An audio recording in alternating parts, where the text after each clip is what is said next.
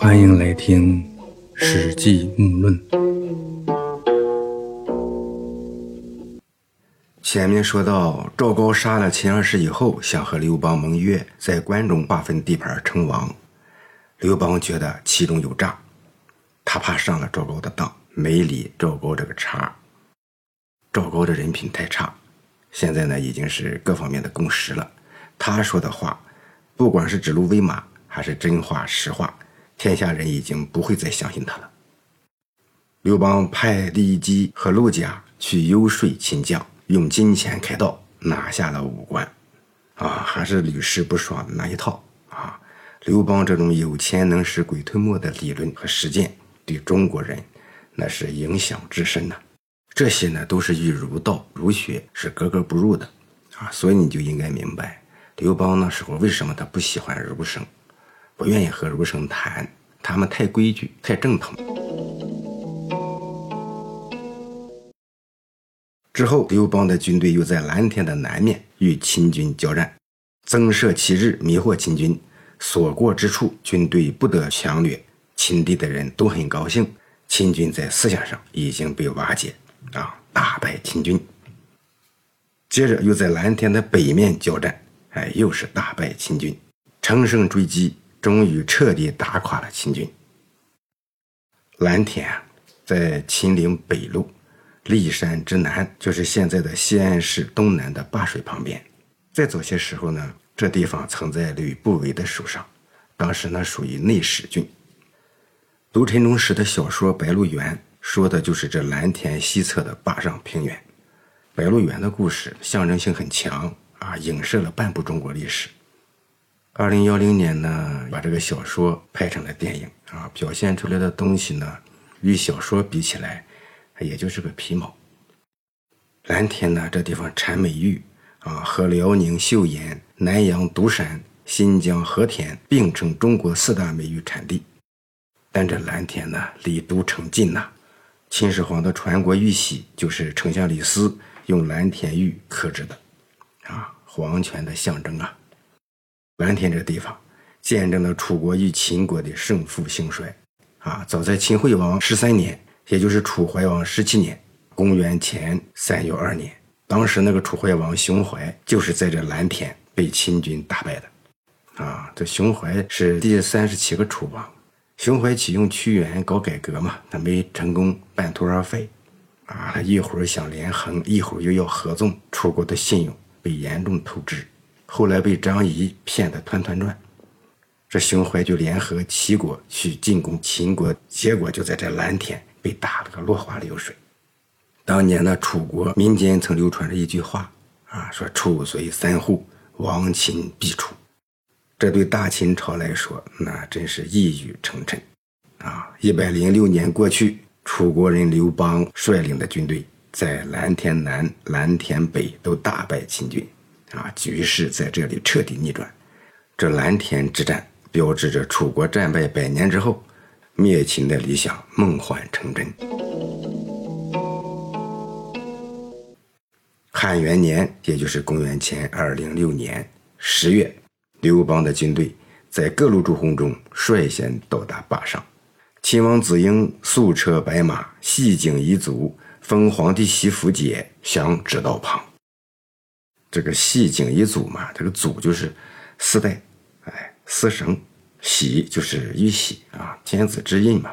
符就传令或者是调兵遣将的时候，它是一种凭证，哎，做成虎形的，那就是虎符，也不一定是虎的形状，反正都是一分为二，哎，各拿一半，对上了，那就是皇上的命令来了，必须执行命令。节就是皇上你派使者出去，人家不知道你是谁，得有个使节。啊，或者是一个牌子，或者是什么样让人相信的东西啊？那张骞、苏武，他们出使的时候手里拿的东西都各不一样。喜、福、节，哎，这都是皇上履职时经常用的东西，象征着皇权呢。意思就是说，秦王子婴白马素车，有丝绳拴着脖子，哎，封好皇帝的玉玺、兵符、使节。哎，在指道亭子旁边向刘邦投降了。子婴呢，这时候用的是素车白马，啊，古时候办凶丧之事才这样用素啊，白色的车，白色的马。这里呢，这个指道呢，不是路啊，而是一个亭子的名称，旧址呢在现在的咸阳东北。至此，立国五百多年的秦国，统一天下以后，仅仅十五年，这就算到头了，大秦帝国轰然倒塌。啊，关于秦朝的失败啊，有很多人研究其中的原因。东汉的贾谊啊写的《过秦论》，前面呢也谈到过，他说了呢秦朝灭亡的四个方面的原因，说则在君主。在仁义不施，在失民心，在朝廷大臣集体失语等等，其中最主要的就是仁义不施，攻守之势已也。啊，认为秦朝呢统一六国以后，没有实施仁政，原来呢是强秦攻打六国，现在呢是六国又联合起来对付暴秦，攻与守的形势发生了彻底的变化。这个后世之中呢，对大清朝的灭亡有很多论述啊。大清朝呢，几乎成了个反面教材，从政者还有文人都在分析它、研究它啊。秦朝的失败，当然原因呢是多方面的，从不同的角度看会有不同的理解。当时大清朝的税赋相比原来六国，应该是很低的，老百姓最不满意的就是这个劳役啊，任务太重。要修长城，要修秦之道，啊，特别是要修秦始皇陵，这些工程啊太过巨大，各地各级又不体恤民力，老百姓是苦不堪言。关键是这些做法都通过很严格的制度固定下来，啊，所谓严刑峻法，啊，让老百姓觉得会是永远这样子，啊，虽然说是苦秦久矣，但是呢看不到出头之日。你说刚刚统一了。六国之间不再打仗，六国和秦朝和秦国也不再打仗，但是呢，结果还搞得这么样苦啊，没有个喘息的机会，啊，特别向北呀打这个匈奴，啊，那动用了大量的军队，向南呢征讨百越，啊，也是特别急于求成的一个时期，国内的矛盾就特别突出。除此以外呢，老穆认为，大秦灭亡的一个非常重要的原因。那就是秦朝廷用人不善，特别是在核心圈决策层里，像李斯和赵高这样的人啊，用的不好，或者说呢，他就没驾驭好，出现非常严重的问题啊，伤及根本。李斯呢，他是个能臣，但算不上忠臣，他的能力很强，但功利心和私心太重，啊，他的格局配不上丞相这个职位。有私心可以，但是你做丞相的私心太重，必然会在关键的时刻危害国家和整体利益。而赵高呢，也就是半个能臣，而整个的小人和佞人，典型的奸臣。这两个人的先后为相，啊，秦始皇一闭眼撒手而去，这些人的本性暴露无遗。核心圈的秘书班子出现问题，破坏力极强。啊，比秦朝再强大十倍的国家政权也不够他们败坏的。所以啊，这个做大领导的，其余的能力咋样不说啊，如果不会识人，不会用人，那是最大的过错。啊，用好一个人，那一块事业就能发展起来，并且能够长久。你用错一个人，搞来搞去一事无成，可能还得后来人去擦屁股。有机会擦屁股还行，有的干脆就把事业给干没了，连擦屁股的机会都没有。秦始皇在核心岗位上用了这样几个小人，啊，别说国家和人民的利益了，秦始皇他们嬴姓赵氏家族都让赵高这些人害得断子绝孙。秦王子婴投降，改朝换代，啊，公元前二零六年，那就是汉元年。秦始皇嬴政从公元前二三零年到公元前二一年，十年的时间，发动了二十多次大的战役，啊，南征北战，攻城略地，那是费尽心机，相互攻伐。战争之中，那死了太多的人啊！仅是有记载可查的，就掉了一百六十多万颗人头，啊，用这么多生命换来的一统天下，这是中国历史上第一次统一起来的大帝国。刘邦呢，从一个小亭长，几乎是一介平民，从起事到这时候仅仅三年时间，就在这里接受了秦王子婴的投降，之后再用四年的时间。平定了各大诸侯，刘邦以这样低微的身份，啊，用这样短的时间，啊，是朝为天舍郎，暮登天子堂啊，啊，这在中国几千年的历史上绝无仅有。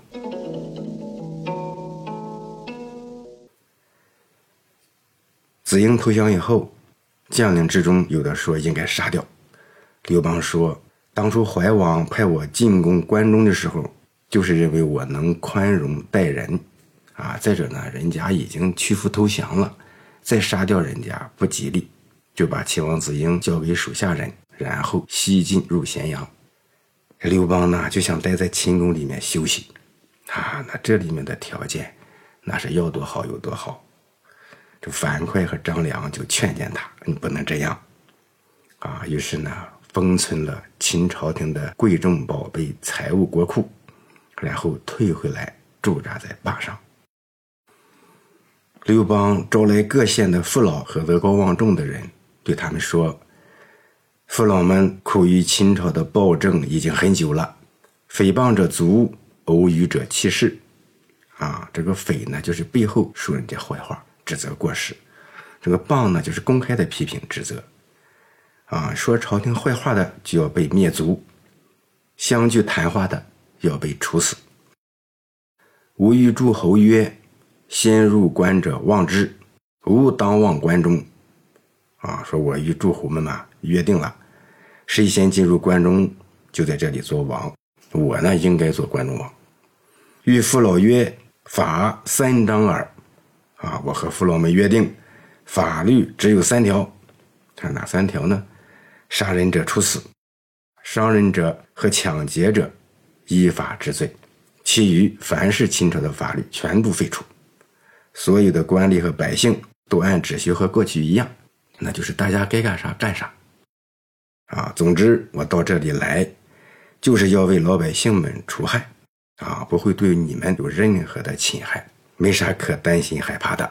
再者呢，我之所以把军队撤回坝上，待诸侯至而定约束而。就是等着各路诸侯来到这里以后，我们商量盟约，制定管理办法，啊，随即呢，派人和秦朝的官吏一起到各地乡村去走访，告诉大家这些情况，啊，也就是宣传政策，让老百姓都了解形势啊，别发生混乱，啊，这秦地的老百姓呢都非常高兴，争着送来牛羊酒食，哎，犒劳军人。这刘邦呢？他就推辞不让接受，说仓库里的粮食还有不少啊，并不缺乏，不想让大家破费，哎，人们就更加高兴，只担心刘邦不当关中王。这时候呢，有人游说刘邦说，秦地的富足十倍于其他地区，啊，地理条件好。现在听说章邯投降了项羽，项羽给他的封号是雍王。啊，那就是让他在关中称王啊！如今他们要是来了，您恐怕就不能拥有这个地方了。应该呢，赶快派军队守住函谷关，不让诸侯军进来，并且征集关中的兵卒，哎，增强自己的实力，顶住他们。啊，这刘邦呢，就认为这话有道理，啊，依计而行。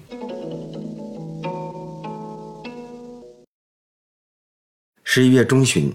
项羽果然率领诸侯军西进，想进入函谷关。可是呢，关门闭着。项羽听说刘邦已经平定了关中，啊，大怒，就派秦布等人来攻克了函谷关。十二月中旬，项羽的军队已经到达了细水。啊，刘邦的左司马曹无伤听说项羽发怒，想要攻打刘邦，哎，他派人呢去对项羽说：“刘邦呢？”是要在关中称王，让秦王子婴做丞相，珍宝全都据为己有。啊，这曹无伤呢，他就是想借此求得项羽的封赏。这现在看来呢，虽然曹无伤卖主求荣，啊，但他说的话都不是没有根据的。这刘邦想称王，那是当然的；好东西全想据为己有，那也不用说。他们这些人呢，拼打江山，那你以为是为了什么呢？曹无伤说刘邦要以秦王子婴为相，啊，这也不是没有这种可能，啊，以刘邦的手段啊，特别是他的统战能力，在这种特殊的时候，只要能顺利得到天下，他是什么条件不会答应呢？肯定是先答应下再说。啊，先前呢，他被陈平踩了脚，听张良劝，也答应了韩信为齐王，后来又改他为楚王，啊，再降为淮阴侯。再捉你为囚，再由皇后杀了他！只要能得到天下，这些合作关系都由他自己来把控啊，路径都是一样的。所以子婴和刘邦之间啊，可能存在的勾结，应该呢也是后来项羽啊要报国仇家恨啊，同时呢也看不了他们的内幕交易，这也是项羽要杀掉子婴的一个理由。这时候，亚父范增就劝说项羽要进攻刘邦。项羽呢，正准备啊犒劳将士，第二天和刘邦开战。当时呢，项羽兵力有四十万，号称百万；刘邦兵力有十万，号称二十万。兵力上呢，项羽是占绝对优势。会项伯欲活张良，啊，这会呢就是恰好正赶上，活张良就是使张良活命。恰巧赶上项伯想要救张良，项伯趁夜去刘邦军中见到了张良。因以文遇项羽，项羽乃止。文这里应该是文饰、掩饰的意思，啊，和闻过是非里的文是一个用法。遇就是上面告诉下面叫遇，说因而有机会让项伯用能掩饰过去的话告诉了项羽。项羽这才作罢，不再要去打刘邦了。刘邦呢，第二天带百余名随从到鸿门去和项羽见面，啊，向人家道歉。项羽说：“哎，这些的都是你的左司马曹无伤说的，不然我怎么会这样呢？”刘邦呢，因为有樊哙、张良这些很得力的人，才得以脱身回去。回到军营以后，立刻杀了曹尚。项羽呢，于是向西行进，屠戮了咸阳城，焚烧了秦朝宫室，所经过的地方无不摧残毁坏。秦人对项羽大失所望，但是呢，又非常害怕他，不敢不屈从。项羽派人回去向怀王兄心报告请示，怀王说：“按原来约定的办。”啊，项羽呢，怨恨当初怀王不肯让他和刘邦一起西进入关。且派他向北救赵，结果在先入关为王这个约定上落在了后面。他说：“怀王是我家叔叔项梁拥立的，他没啥功劳，凭什么能主持盟约呢？本来平定天下是各路将领和我相急，于是假装尊崇怀王为义帝，实际上并不服从他的命令。”